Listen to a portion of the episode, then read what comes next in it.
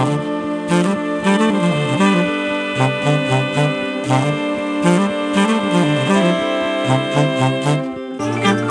ドバイブスミッドナイトラクザ by 倉園慶三こんばんは。ただいま6月19日月曜日の午前2時23分ですね。今日はですね2つお話をしようかなと思う候補がありましてね。えー、直前までどっちかなと思っていたんですけども、うんと週末にですね、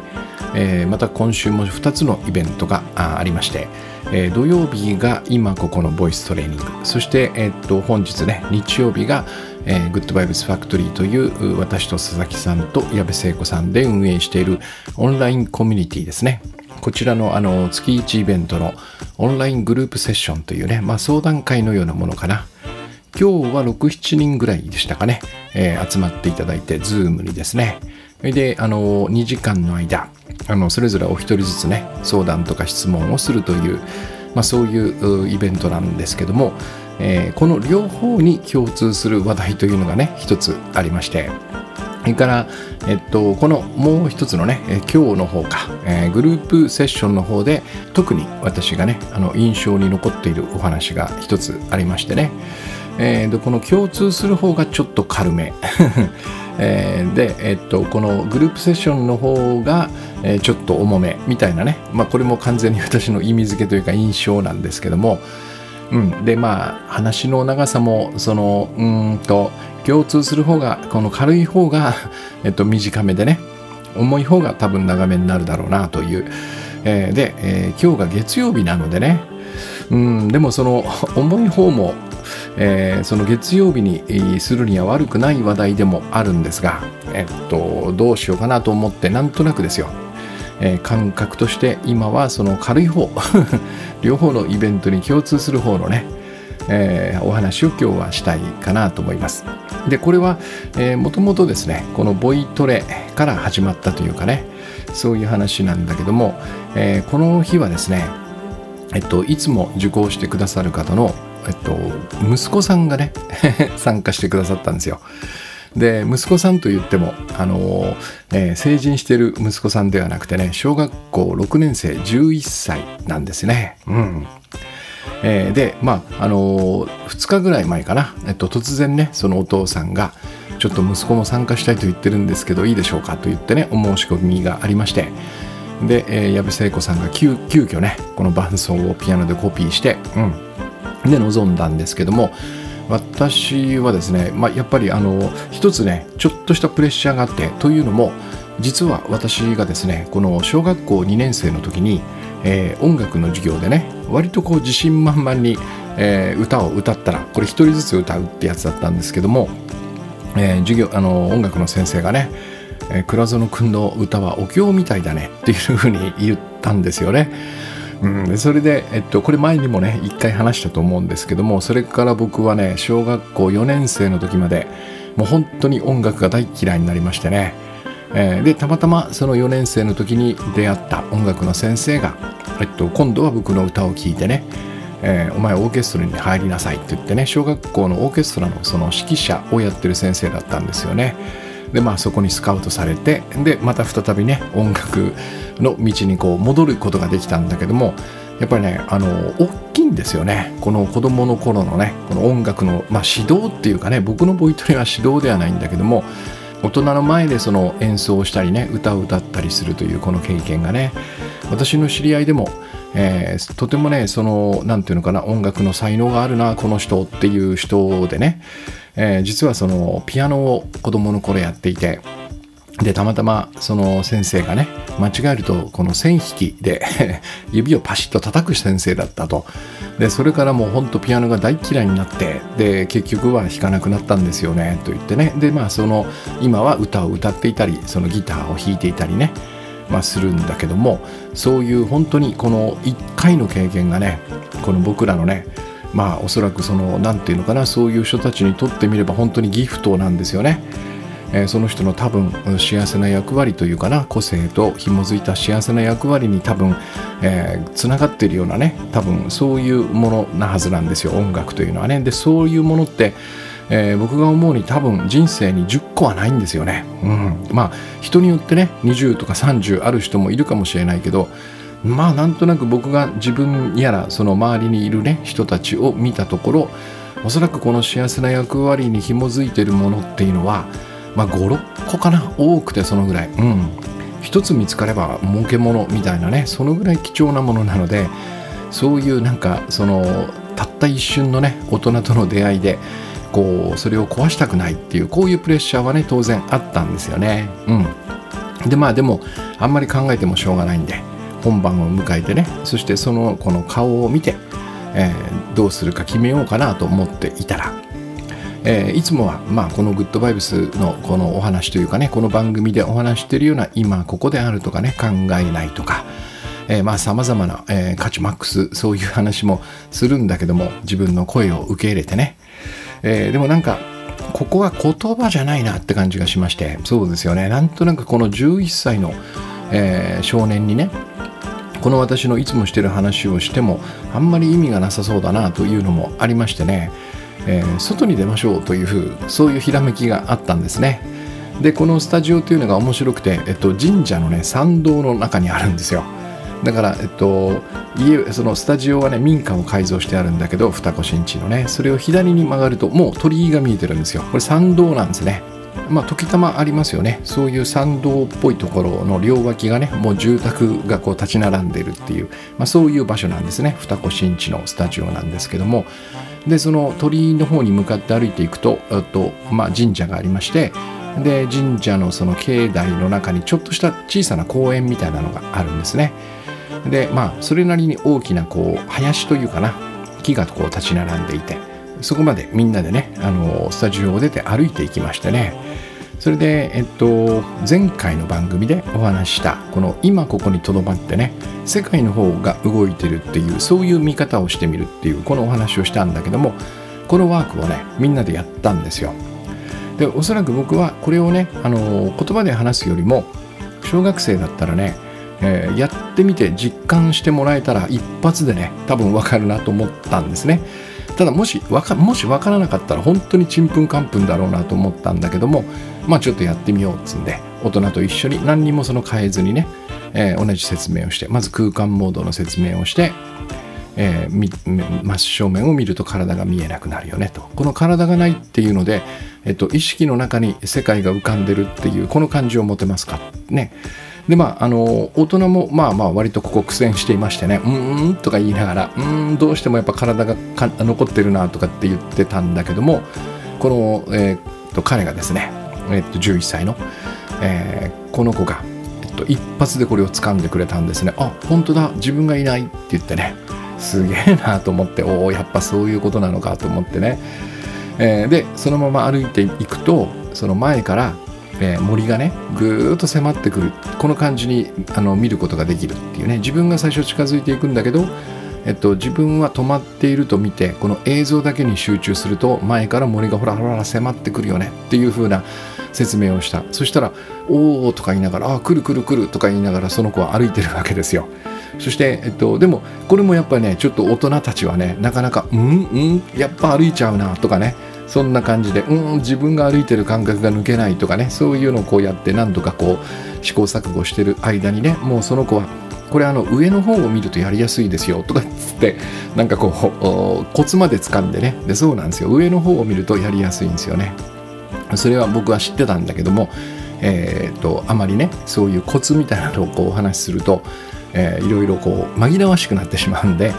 えー、そこは言わずにねこうやってもいただいてたんだけどもその子は一発で掴んでねこれは上の方を見るとやりやすいっつって。でまあえっとそうだね。なんとなくみんなうんどうだろうどうだろうっていうところで一応終わって。で僕はその子と2人でね先にとぼとぼじゃあスタジオ戻りましょうっつって、えー、並んで歩いてたんですよ。で今ほらこうやって道道も道歩くこの感じも、えっと、前から家がやってくる感じって分かる？って言ってたら「分かります分かります」っつってね「ああ本当だ来てる来てる」とかって 言いながらこう歩いたわけですね。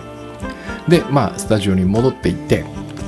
で、えっと、今日はねもう一つだけこれにね、えっと、ポイントを加えましょうと。今やっていただいたのは今ここにとどまって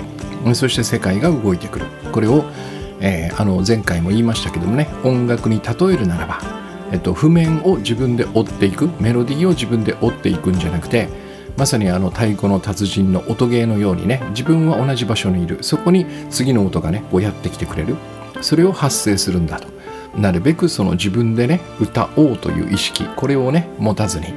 ただただ来た音を出してくださいと。これがまあ一つ目だったんですね。これをさっきの神社の、えー、と境内で練習した、えー、で次にもう一つだけあの加えてください。これがですね今日のお話の大きなテーマなんですけども一切の責任を手放してくださいっていうふうにお話をしたのね、まあ、要は僕らは、えっと、こういうレッスンであろうとねやっぱ何人かの人が見ていると、えー、その時にこの練習であろうと歌を歌うっていう時に何らかのやっぱ責任を感じてるんですね。ここでね不思議なことにね、えー、どんな責任かまあいろいろあるでしょうね。これは人によって。うまく歌わなくちゃいけない。もしくはうまくまでいかなくてもいいから下手を打ってはいけない。っていうかね。まあ、あるいは、えっと、えー、せっかくお金を払ってるそのレッスンなんてね、元を取って帰らなければいけないとかね、まあそういう方はあまりいらっしゃらないと思うんだけど、えー、私のボイトレではね、うん。まあでもこの歌というものには多分おそらく、えー、少なくとも全員が多分責任というものを感じていたはずなんですね。でこれを一切手放してくださいというふうにアドバイスしたわけです。え、でなぜかはこの後お話ししますが、えー、そこではねそこでもまあ一応詳しくどうして手放す方がいいのかというお話をした。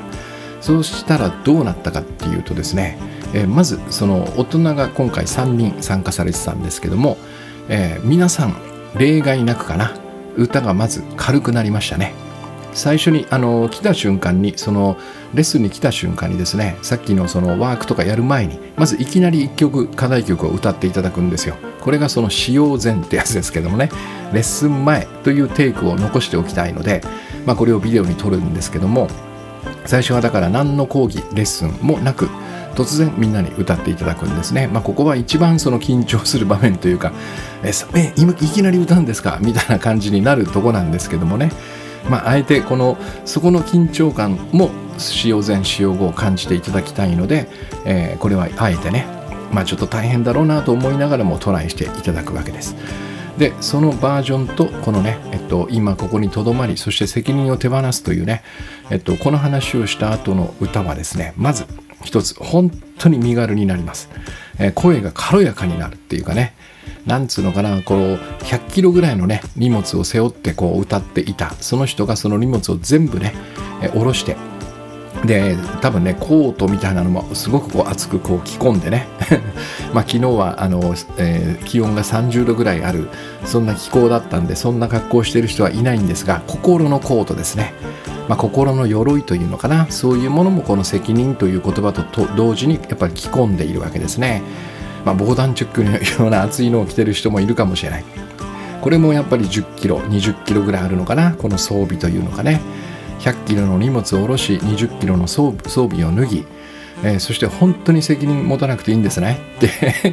えー、いいですっていうこの確認もしてね。一切責任を負わずに歌ってくださいと、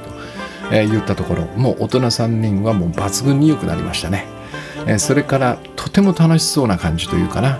えー、身軽で自由でそして楽しめる自分の歌ってる歌を楽しめるっていうそういう感じになったそしてもちろんですけども音感リズム感音程リズム感、えー、そして何ていうのかなこれ何もしないんですけどもね何もしないんだけども表現力みたいなものが大幅に増すというねまあおそらく相当、えー、最初の使用前に比べて歌は良くなったと思うんですね。えー、そしてこのあのいわゆる問題 問題じゃないな。この話題の、えー、11歳の彼ですね、えー、彼は実は最初ねえっとやっぱ恥ずかしくてあまりこう本いつものように歌えなかったんですね。こう本気で歌えなかったんですよ。なんかこう全部ファルセットでねヒャーってこう静かに歌うみたいなそういうその声も素晴らしかったんですけどもね。うん、でも、えー、なんとななんとなくやっぱりまあ大人がねこう45人見てるこの前で歌うっていうのはなかなか大変なものでねやっぱりこうもじもじしてまあそれでもあの嫌がらずにねスッと前に行って歌いはしたんだけどもえー、お父さんに言わせたらもういつも地声で歌ってるのにどうしてファルセットなのよとか言ってねちょっとこう2人で揉めたりはしてたんだけど、まあ、僕はいいですいいですと。どっちでもいいから歌いやすい方で歌ってくれっつってねお願いをして最初はやっぱりねこのなんつうのかな歌いにくそうな感じだったんですよねそしたらまずその最初のワークをやったところで、うん、彼にどうでしたかってこう尋ねたところね、え、スタジオに戻ってあの発声練習をするんだけどその時にどういうどうどうだったかっていうのを尋ねたら体がなくなるっていうのはとてもいいと彼は言うわけですよ。今までね自分がここにポンと立っていてそれを見られているっていうこの意識でねとても歌いたが歌い歌いにくかったと、うん、なんか恥ずかしくて嫌だったと。でもこの空間モードとそして世界を動かすモードの中で自分の体が見えていないこれはないというふうに捉えることもできるよね。意識だけが自分の中にいるあるんだってこう思った瞬間に歌うのが恥ずかしくなくなった大丈夫になったっていうんですよね。これがやっぱりすごいなと思った、うん、そして、えー、彼はねこの責任を手放すというところもしっかりと分かってくれて、えー、そこからえっと、最初の歌よりもね、えっと、まだちょっとしたこの照れみたいなのはもちろんあるんだけどもやっぱりこの自分を出すというかね、えー、自分の何て言うのかな本来持っていたこの歌をしっかりとこう歌えるようになったんですね。で驚くことにねやっぱり彼もやっぱ大人と同じようにね音程もすごく、えー、最初のバージョンよりもピチッとねこのピッチがピタッとこうあってそして何よりももうこのリズムの良さっていうのがねもう如実に現れるっていうかものすごく多分才能のある子なんですよ彼はね。僕が見る見る限りえっと、えー、彼が音楽をやるために必要なものはもう全部揃ってるようなそんな感じがしますね。多分音感もリズム感も僕なんかよりもはるかにいいものを持ってます。うん。それがこのね、えっと、責任を手放すと言った瞬間に見事にこうねブワーンと出現させてくれた。で私はですねこれはあのー、もう本当に何て言うのかなもう私服の体験と呼んでもいいんだけどもこの番組でねいつもお話ししているこの偽りの自分と本来の自分、えー、がと私、うん。えー、それからバラバラ意識と一つ意識緑の本グッドバイブスご機嫌な仕事からねずっと書いてきてずっと喋っているこの本来の私というのをえー、この実物をね久しぶりに見たぞっていう そういう感じがしました、うん、もちろんあの大人の中でもねこれがバーンと出てくる瞬間っていうのはもう随所にあるんですよ。このいつもいつも本来の私でいるっていうのはなかなか難しいんだけどもね、まあ、例えば私のワントレのセッションの間とかあるいは様々なイベントで、ご一緒する、それから合宿に行くとかね、それなりに長い時間、うん、あと懇親会とかもそうかな、飲み会とか、そういうところに行くとですね、やっぱりこう、要所要所に、ああ、今この人本来の自分、本来の私出てるわ、みたいなね、そういうシーンっていうのはいついつもいつも何度も何度も目撃するんですけども、えっと、もう存在自体この人ずっと本来の私だよねっていうこの感じっていうのはなかなかお目にはかかれないんですよ。でこれをですねこの11歳の彼が、えー、1曲歌う間ですねどのぐらいかな4分ぐらいあったのかな結構長い曲だったんだけどもあのワンピースのね、えっと、一番新しい映画であの主人公というかなあの歌を歌う女の子、えー、歌って言うんでしたっけ？ちょっと僕見てないんでわからないんだけどもあれはアドっていう人が歌ってるんですよね本物はね、えー、その曲を4分間ぐらい。結構難しい曲なんですよ。今時の曲でね。えー、店長もあるしリズムも変わるしというねテンポもそれなりに速くて、うん、そしてあのちなみに、えーと、最初のテイクはわざと矢部聖子さんが少しテンポを落としたんですね。186というものすごいスピードだったんでやっぱレッスンするんだったらちょっと落とした方がいいかなと思ってね。それをそうしておいたら、うん、僕が、えっと、最後のね本番その使用後の歌う歌う前に何かピアノに注文ある？って聞いたんですよ。うん、なんか何でもいいから言ってっつったらもうちょっと早く歌いたいっていうふうに言ってくれたんですね。ああなるほど。元歌のテンポと違うっていうのが分かってたんだなっていうんで、えー、早速ね、えー、矢部聖子さん本物の歌のテンポは186っていうのは取っておいたのでそれをメトロノームで鳴らしてねしかも難しいから少し遅くしたかったんですよね彼女はね。じゃ分かった。私も受けて立とうじゃないのっつって186でブワーッと弾いた。でそれを4分間ぐらいぐーっと歌ってくれるんだけどもうまずルックスですよ。見てる限りものすごいもう光なんですよね。全身からもう光がこうみなぎってる。本来の自分ってこういう感じなの。これでしかもえっとですねえー、っと私がいつも言ってる従前準備。これがもう完全無欠。全て揃ってるっていうね。えー、でもその子はですね本当に普通の子なんですよ。なんか特別な教育を受けたとかね、えー、すごいお金持ちで英才教育を受けてるとかそういう子ではなくてね。もう本当に多分だけどもすっごくごくごく普通の小学生なんですよ。まあそこがねまたいいんですけどもね。今回特にいいなと思ったんですけども、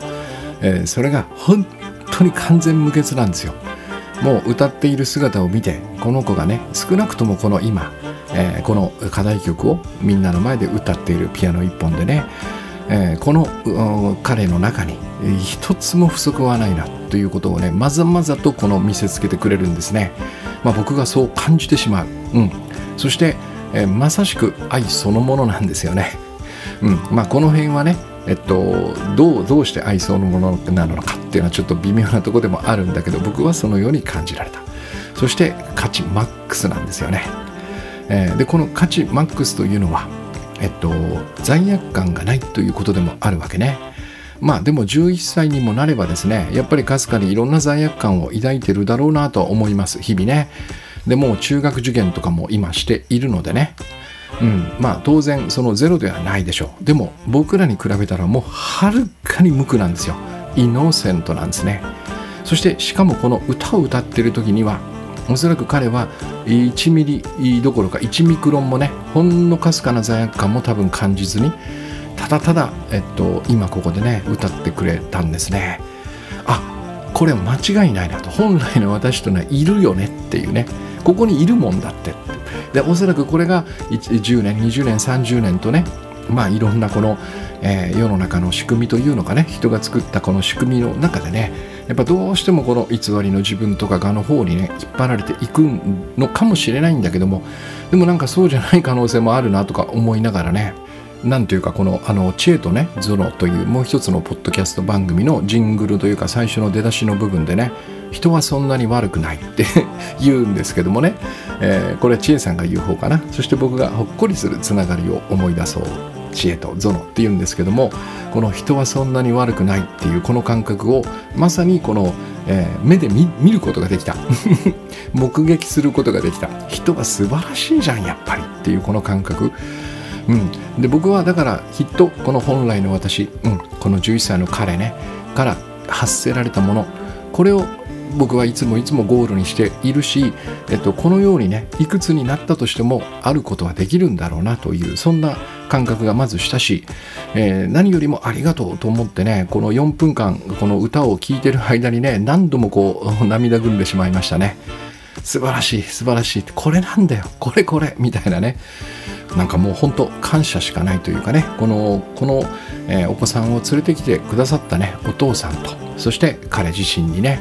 もう本当にありがとうと言いたい。そんな気持ちになりましたね。そしてこの、えー、レッスンが終わった後、えっと最初はねなんかそれほどこのなんつうのかなこのレッスンにね熱い思い入れがありそうな感じはしなかったんだけどもなんとなくお父さんに連れてこられたのかなみたいなところもちょっと僕はね半信半疑で見ていたんですけども、えー、終わってからここからあの二子玉川までねみんなで歩いていくんですよ。えー、10分ぐらいかな。この橋を渡ってね帰るんですけどもその間彼はずっと歌っていて 道でですよ。大きな声でしかも、えー、みんなが聞こえてる。もう前から人がいっぱい来るんだけどもずっと歌を歌っていて次の曲決めました。って言って僕に教えてくれるんですよね。また来月も来る。絶対に来るって言ってお父さんに念を押してましたね。お父さん何日？って言って来月も絶対に来るって言って。えー、というわけでね彼はそのこのボイストレーニングの常連になってくれたということで、まあ、それも本当に良かったですね。歌が楽しかったらしいですよ。何よりもやっぱりこの体がないっていうのはすごいっていうここをね分かってくれたっていうのが僕には驚きでしたね。うん。まあ、えー、そこでこうこのねなんでこの責任を手放すとそのように変わるのかっていうこれが今日の大きなテーマなんですね。でここからはそれほど複雑な話はありません要はですね、えっと、さっきも言いましたけども価値マックスというのは罪悪感がゼロっていうことなんですね。えー、罪悪感を少しでも、えっと、抱いている状態で僕らはね自分自身を価値マックスと見ることは絶対に不可能です。これは他の人もそうですね僕の周りにいる人、えー、そこにね僕が罪を見ている限りこの人は価値マックスだなとは絶対に思えない、うんえー、例えば佐々木翔吾さんそれから藪聖子さんねいつも仕事をしてる、えー、浜名千恵さんとか、えー、いろんな方が、えっと、こいつこいつ罪だよって 僕が思ってたとしたらね罰してえなとかって思ってたとしたらこれ3人とも例外なく価値マックスではないんですね。そしてこれはね、えっと、いつもこの番組でお話ししているように鏡の法則というのがあってねどちらにその罪を見てもやっぱりどちらも価値マックスじゃなくなるんですね。私が自分自身にある種の罪悪感を感じている。この状態で他の人を価値マックスと見ることはできない、うん、そして、えっと、自分以外の誰かにね、えっと、罪を見ている。この状態でも僕は自分を価値マックスと見ることはできないんですね。つまりどちらも罪悪感がゼロというこれがもう必須なんですよ。だから私は当然自分を価値マックスと見たいし一緒に仕事をしてるね佐々木さん矢部さん浜田千恵さんみんな価値マックスと見たいから絶対にこの人たちそして自分にはね罪悪感を、えっと、持たない見ない罪を見ないというトライをいつもしてるわけですね。うん、でこのこれができるとですね、えっと、価値マックスというところがこうなんとなくこうね信頼できるようになるとまさにそれが本来の自分なのでえー、こいつがね少しずつ少しずつこう出てくる確率というかね割合か。1日の中でこの本来の自分が出てきてくれる割合というのがやっぱ、えっと、どんどんどんどん増えてくるわけですね。でさっき僕がねこの11歳の彼に見たねこの本来の私の特徴っていうのかな。えっと、この価値マックスの他にも、えっと、従前従備完全無欠ですね。不足がまるでない。そして愛そのものである。これは全部同じ意味なんですね。価値マックスだから従前従備だし愛そのものであるなわけだから、えっと、あと平安っていうのもありますわね。恐れは不安がない。これ全部同じことなんですよ。4つの特徴じゃないんですね。1つの特徴を4つの、えー、方向からただただ、えっと、表現しているだけで全部同じことを言ってるわけです。そしてその4つが揃うとえっと、このね宇宙の死んだ万象と一つであるということも、えっと、この中に含まれていく。うん、だからこの価値マックスこれ1個だけでもねなんとなくその自分で信頼できればあとは全部ついてくるというそういう感じなんですよ。なので罪悪感をほんのわずかでもね見逃さないようにして手放すというのがとても大切なんですね。この前提で責任をねこう見てみると。まずはですねこの責任という漢字2文字ね。これが何を表しているか。えー、責というのはね攻めという意味同じですよね。攻めるという。つまりえっと、責任にはね主に2つの意味があるんですね。1つは、まあ、僕らがなんとなく無意識に使ってるのはこちらの方なんだけども、まあ、ある立場ね、えー、として当然負わなければならないこの任務とかね義務とかそういうことですよね。リーダーとしての、えー、責任を果たすみたいなそういうことかな、えー、社会人としての責任を果たすとか言いますよね。あとは親としての責任を果たすとかっていうのもあるかもしれない。これは、まあえっと、任務義務という意味ですね。でもこれだけじゃないんですよ。責というこの責責めるという字、えっと、ここが意味しているものは自分のしたことの結果について責めを負うっていうねこれを受け入れるってことですね。失敗や損失の責めを負うというこの覚悟。これが責任なわけですよ。だから責任というのは失敗したら甘んじて罰を受けますという意味でもあるわけですね。もうあの責任重大だなっていう時あるじゃないですか。うわこれ俺責任重大だなって。この時何を心が想像しているかね。これをちょっと思い出してみるといいと思うんですね。これは絶対に失敗のイメージですよ責任重大だなって言ったらいや失敗したらこれ罪だよねって言ってるんですよもう間違いなくねだから責任を負うということはえっと、この瞬間に罪と罰の予感を持ちながら行動しているということですね。なんかこうもうえっと、すでに、えー、罪悪感を持つ用意を、えー、覚悟を持って、えー、だから僕は責任を負っているというふうに、まあ、言っているわけですね。でも世の中ではねこの責任感が強いねっていうのは悪いことではないですよね。逆に言うとあいつは無責任だよねっていうのは非常に良くない。なぜこんなに僕らはね責任ということを重んじているか。これはこの責任というものの中にもう罪と罰の仕組みが入ってるってことなんですね。失敗したら甘んじて罰を受けますということはこの人は間違ったことをしたらちゃんと罪悪感を抱くんだなっていうその安心感を僕らに与えてくれるってこと。つまりこれはえっと、私は罪と罰の仕組みの中でしっかり生きますから大丈夫ですよ。失敗した失敗したらもうその時私はちゃんと自分の罪を受け入れてねそれなりの罰を受けます。つまり責任を取る。これは例えば何かをしたら辞職するとかね、えー、減俸になるとかそういう罰を受けるという意味ですよね、えー、リーダーの座から降りますみたいなね、えー、これはだからそういう意味で、えっと、この一般にはね罪と罰の仕組みがないと僕らは性悪説なので ろくなもんじゃないのと極悪人になってしまうという前提があるから当然だけどもこの罪と罰の仕組みを最初からしっかりと背負いますよというこの責任というねここをねしっかりと持ってもらわないと、えー、とてもとても怖くてかなわないよというそういうまあ感覚を抱いてるわけですね。うん、だからこの私が言うその価値マックスには罪悪感は、えっと、ゼロ、うん、そして僕らはね罪と罰の仕組みなどなくても自分の行動は修正できるしね。えー、この罪悪感を持つとろくなことがないという、えー、これがねもう一個の話だったんですよ。これはだから明日から明後日ね。明後日に、えー、僕らのね人間関係におけるこの罪悪感の扱い方というテーマでねえっとえー、明後日はお話しすると思うんですけどもね予定で、えー、このままいけばね、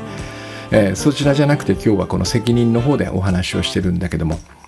え、要はもうこの責任を持つということがすでにこの罪と罰の仕組みの中で、えっと、しっかり私はやりますよというこの宣言だっていうこと。で罪と罰の仕組みは自分には必要ないな。なぜならば罪悪感はいらない。これは私にとって必要ない。もっと言うと、えー、いつも言うお話ししてるように偽りの自分がですねこの本来の私ではない僕らが作り出してしまったね。いつも僕らに苦悩をもたらすそして僕らの実力をね、えー、半減どころか10分の1ぐらいにしてしまうこの偽りの自分のベースというかね根幹なんですよね。罪悪感なしにはこの偽りの自分がというのは存続できないわけです、えー、だからいらないんですね。なので、えっと、それをね、えー、もう最初から伴うことが分かっているこの責任、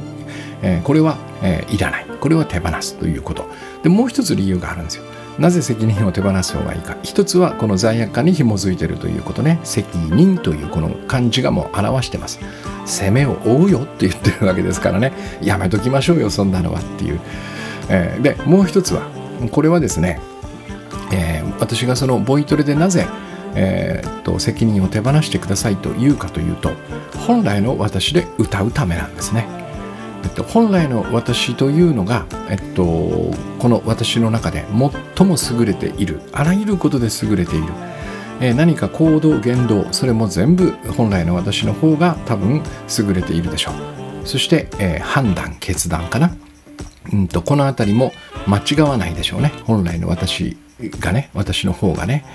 えー、だからこのえっと、自分の中のより優れているこの本来の私にやってほしいんですよ、うん、全てのことをね。だけども、えっと、責任を自分で取ろうとすると間違いなく偽りの自分がそれを仕切るんですよ。これもねさっきのこの責任の意味がね分かってくるとあなるほどなというふうにね納得できると思うんですね。本来の自分というのは、えっと、罪悪感がゼロだから本来の自分なんですよ、えー、で偽りの自分は罪悪感をベースに存在しているんですね、えー、責任とは何か？罪と罰を甘んじて受け入れますよという宣言であるということはこの責任を持とうとするのは本来の自分であるはずがないですよね。偽りの自分のおそらく思い入れというのかな。責任を持たないとうまくいかないよと言ってるわけです。その裏には罪と罰の仕組みがないと僕らはうまくいかないと言ってるわけですね。うん、でも、えー、この本来の自分と偽りの自分こちらのどちらを頼りにするかっていう話でもあるわけね。でこの責任を僕の責任を一切手放しますと。例えばこれ歌にまあ限っときましょうか。歌を歌う前によし分かったと。私は今この自分の歌についての責任を一切手放します。と言った瞬間に残るは本来の自分しかいないのね。だからそこに任せるよって言ってるわけです。私はもう何もしないと、うん、私というのは偽りの自分ですね。でも僕らは基本的に今私という時これは間違いなくそちらなんですよ。責任を負おうとしてる自分がそこにいるわけですからね。うん、いやいやその自分がいなければ責任を手放すなんていう宣言をする必要はないわけだから責任持ってるなって感じるんだから責任を手放すわけ。これは間違いなく偽りの自分。こいつを黙らせて、えあるいは少しおとなしくさせる。もしくは消して本来の自分がドンと前に出てくれると多分最高にいい歌が歌えるんですね。そのために手放すんですよ。でこれはまあ例えがねあんまりそのぴったりではないんだけども、えー、ものすごい腕利きのコーチがねいたとします。なんかスポーツかなんかやっててね私が野球選手で、まあ、素晴らしいコーチがまあなんかメジャーリーグかなんかからやってきて、えー、でみんなこうそこにねこう教えてもらってると。でもなんか僕はねいやいやちょっと待てよと。俺のやり方がずっと今まであってそれをやり通してきたよなと。でこれでもしこのコーチの言うこと聞いて打てなくなったら俺の責任だよな。ってこの感覚ね。だから俺は、えっと、この人のやり方よりも自分のやり方を信じる。っていうふうに、えー、そういう選択をしてる。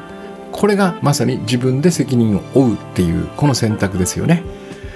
いやそうじゃなくて自分よりすごいコーチが来たんだから。この人に一回ねお任せしてみようよっていうこれをやる前にいやいやいやいやもしこれで打率が下がったら俺の責任だからさ俺のやり方でやるよっていうここでねかたくなに自分の方を信じてるっていうかね自分のやり方の方がすごいと思っているこの感覚なんですよ。だからこの責任という言葉はすごくこう綺麗に使われるがちなのでねちょっとこの何をしているかの事実が見逃し見逃されがちなんだけどあらゆるものよりも自分を信じてるってことなんですよこれは。で僕はそんなことはありえないだろうなと思うわけ。なぜならばこの私は本当のことをわからない、うん、未来因果関係そして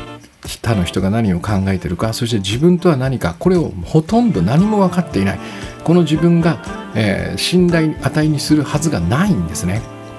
でも一方でえっと、よくわからないけども僕の中にはもう一人本来の私というのがいてこれはもう信頼するもしないも僕の中で最高峰なわけ。この偽りと自分と比べたらね。こちらに任せた方がうまくいくに決まってるわけ。だからこの偽りの自分として持とうとしてる責任を全部手放すんですよ。でさらに言うとここから先は、えっと、いやそうは思えないなっていう方はね、えっと、無視していただいていいんだけども僕はこの本来の私というのはいつも言っているようにこの宇宙の神羅万象と一つであるというここがすごいと思ってるんですね。でこの宇宙の神羅万象と一つというのはどういう意味かというと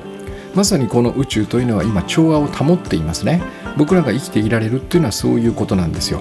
えっと、この地球上の環境もそうなんだけども基本的にはこの宇宙は今調和を保っているその調和を保つ力なんですよこれと僕らが一つであるということそこから生まれてますからね。だから宇宙の神羅万象と一つというふうに僕はいつも表現をしてるんだけどもここここと一つであるということはそのまさにこの宇宙の調和を保つ力までも自分のものとして使える可能性があるってことね。これを僕は全て力と呼んでいるわけです。ここには他の人も環境も全部含まれている。ここを使うために自分で責任を持っちゃダメなんですよ。うん。だからこれを手放すんですよ。でそうするとまず自分の中から本来の自分がぶわっと現れてきてそれはもう自動的にねこの宇宙の神羅万象と一つであるのでそこの全て力まで全部私にこうもたらしてくれるっていうこれをやりたいががために僕はこの偽りの自分がいつも大事にしている。いやそれよりも俺のが俺のがあの信頼できるってこの無茶な 無茶なね言い分っていうのがねどう考えてもですよこの宇宙の神羅万象と一つである力とね私この偽りの自分そこから切り離された私がすごいわけないじゃないですか。だからこの自分に責任を持たせないってことね。これが2つ目の理由なんですよ。まあどちらもつながってますけどもね。だからこの責任を手放すというのは決して悪い選択ではないということ。でしかもこれをですね今回のボイトレで私はこの全員これをやることで、えー、まさにねこの本来の自分の力を発揮していただいたというねえー、例をまざまざと目撃しましてね。で特にこの小学生の変化。これを目撃してやっぱりこれは間違ってないなというそういう確信も得たんですよね。だから、えっと、よかったらちょっと今日はやってみてください。だからなんかやっぱ月曜日だからこっちの方が向いてるなと私は思います。えっと、まずはですね、えっと、こういうものは、えっと、どうしてもね偽りの自分が邪魔をしてくるのでいやいやいや責任手放しちゃダメだよ絶対ダメだからって言ってくるんでえっと、手軽な気軽なとこからやるのがやっぱりうまくいくポイントなんですよ。まずは遊びですよね。何かの遊びの時。で僕らはこの遊びですら多分責任を非常に負っています。ゴールデンウィークにどこ行くかと今度の休みにどこ行くか。ものすごい多分ね自分に対して責任を感じてるはずですよ。この私を本当にこの休みの間ね楽しませることができるのだろうか。もしくはこのしっかりとね休業させることができるのだろうか。月曜日の前に疲れを全部取ることができるのだろうか。っていうものすごい責任を感じてます。うん、だってこの、えーね、私がやっているこのボイストレーニングの歌ですらみんな責任を感じていたわけですからね。ある方はですねこの最後の歌の中で、えー、今まで責任を感じずに何かをするということは一度もしたことがなかった。っていうふうにお話ししてくださいました。そして今このね責任を手放して歌ってみたらなんて軽いんだろうと。こんな私がいるいたっていうことにね初めて気がつきましたということもお話ししてくれました。そのようなことがまずはこの遊びで体験する、うん、これをお勧めします。そして家でのんびりする時ですね。もう何にもしなくていいやってテレビ見てもいいし YouTube 見てもいいしゲームしてもいい。この時も責任を負わないようにするということ。もうゲームとかね、えー、と下手すると僕なんかもうモンスターハンターやってる時はすんごい責任を負ってやってましたからね。今日中にこの防具を作らなければならないとかね。うん、このこんなに時間がかかっているのは良くないとかね。そんな風にこう、えー、責任を感じてやってたのでまず遊びや家でのんびりする時にやってみてください。でその次にえっと、できればね、まあ、趣味でスポーツとかね、その勝負事をやってる方はね、ここでトライするのもいいですね。で、ここに多分歌とかが入ってくるのかな。ちょっとこの、なんつうのかな、遊びとかよりもきあのきっちりしてるものね、ゲーム性のあるものとかね、まあ、テニスのそのなんだろうこう、えっと、試合形式でやるとかそういうこと。草野球でもサッカーでもいいんですけどもね、えっと、フットサルとか。そういうところでこのちょっと勝負がかかってるところで責任を手放してみるってこのトライ。で、えー、3番目。これがねちょっと少しだけプレッシャーのかかる仕事。この辺りで試してみるといいです。よしじゃあ今回一切責任を手放してやってみよう。であの例えばその、えー、子育てとかねえっと、家族の世話みたいなことをやってらっしゃる方もここら辺に入るのかな。少しやっぱプレッシャーかかりますよね。家族のご飯作るとかね子供の世話をするとか。ここも、えっと、本来の自分でやれるのでここでも全くその責任を負わないというトライをしてみてください。でなんか不都合が起こったらすぐやめればいいだけなんでこういうのは別にそのやったからっつってとんでもないことにねえー、多分落ちることには絶対にならないんでねうおやべえっつったらすぐにやめればいい。戻って戻せばいいだけなんでね。で最後に勝負どころで試してみてください。ものすごく大事なところね。このまあ4段階ぐらいかな。遊び趣味のスポーツゲーム。そして少しプレッシャーのかかる仕事とか家族の世話子育てみたいな感じ。で最後に、えっと、結構仕事でねよっしゃここ勝負どころだなみたいなところまでなんとなくうまくこの4段階流れていったらよしここに行ってみようっつってトライする。一切の責任を手放してどのぐらいできるんだろうっていうのをやってみてください。で特にですね例えばその管理職になったばかりですごいプレッシャー感じてるこういう時ねこれ僕はおすすめしますね。一切の責任を手放してみてください。それから、えっと、例えば前の職場が合わなくてね退職して。ででもなんか次の、あの仕事これを見つけるのにどこから始めればいいんだ何をすればいいんだというのもね前の職場が合わなかったということはいわゆるこの幸せな役割ではなかったなというそういう感覚がありますから今度は何としても少しでもね自分に向いている自分の転職のようなものに就きたいなというそういう感覚がありますよね。でここで僕らはすんごい自分の人生に責任を感じてしまうのね。でそうするとどうなるか。要はこの責任を負ってる状態というのはもうとにかく重荷なんですよ。重荷を背負っている。そして、えー、もし失敗したら罪と罰が待ち受けてるというものすごいプレッシャーがかかってるわけ。こんな状態で自分が何に向いているんだろうかとかねそれから自分が本当にリーダーシップを発揮できるんだろうかとかっていう、えー、ここを乗り越えられるはずがないんですね。だからこういう時はもういつもいつも本来の自分というのを本来の私というのを頼りにしてね、まあ、そこをなんとなく僕らはこの出現させる率が少ないからどうにも頼りがないと思っているしこの偽りの自分が大反対するのでねなかなかここに、えー、こう手を出しにくいんだけどもでも今日それをお伝えしたくてねボイストレーニングのお話をしたんですね。えっと、あります。これは本当にあるので本来の私というのは確実にいるのでね、うん、そいつに、えー、っと前に出てきてもらって特にピンチであればあるほどそしてなんか苦境に立たされているなというふうに感じる時であればあるほど反対に全責任を手放してこいつに委ねてみる。任せるという感じね。任せるという感じです。そして自分だけじゃ頼りないなと思うんであればさっき言ったこの宇宙の死んだ万象とここは一つであるんだよなと。この私たちが生きているねこの環境を保っているその力と私は一つであるんだなというここをねしっかりとそこまでこう思いを馳せてよしここに任せるんであれば私が責任を負ってちゃいけないよねって言ってスッと手放してみてください。まあこれはあのやってみればねそれなりに実感はできると思います、えー、そんな感じですね。そんなに短くはなかったなというのが分かりました。えー、で、えー、今週末はですね、えっと、ジャジンワークをやります。土曜日の1時からかな。えー、でこれが前回と同じあの千歳烏山のねリアル会場とオンラインのハイブリッドです。千歳烏山の会場めちゃくちゃ良かったですね。倉庫を改造した、えっと、割とねこう高級なこの住宅街の中に立っていて、えー、っと中が天井がすごく高くてまあそんなに広くはないんですけどもね。えっと、世田谷なんで、まあ、お近くの方はぜひ一回あのいらしてみてください。まあ、あのオンラインでもね、全然大丈夫ですけども、なんとあのメンバーズカードをね、えっと、配布してるんですけども、1回でも参加された方、えっと、これがね、70人ぐらいになりまして、もうすでにそのぐらいの方がこのジャジンワークにね、参加されているという、えー、でこれは要はスタンプカードをこうポンポン押していって、5枚貯まると、えっと、無料クーポン1、1回そのジャジンワーク無料参加券なんですけども、これもね、数多くの方がゲットされていましてね、よかったら、えっと、試しに参加してみてください。それから、えっと、私のワントレ2ね、これが今、えっと、2枠まだ空いてます。キャンペーン中、割引キャンペーン中です。今日のまさにね、罪悪感のお話と、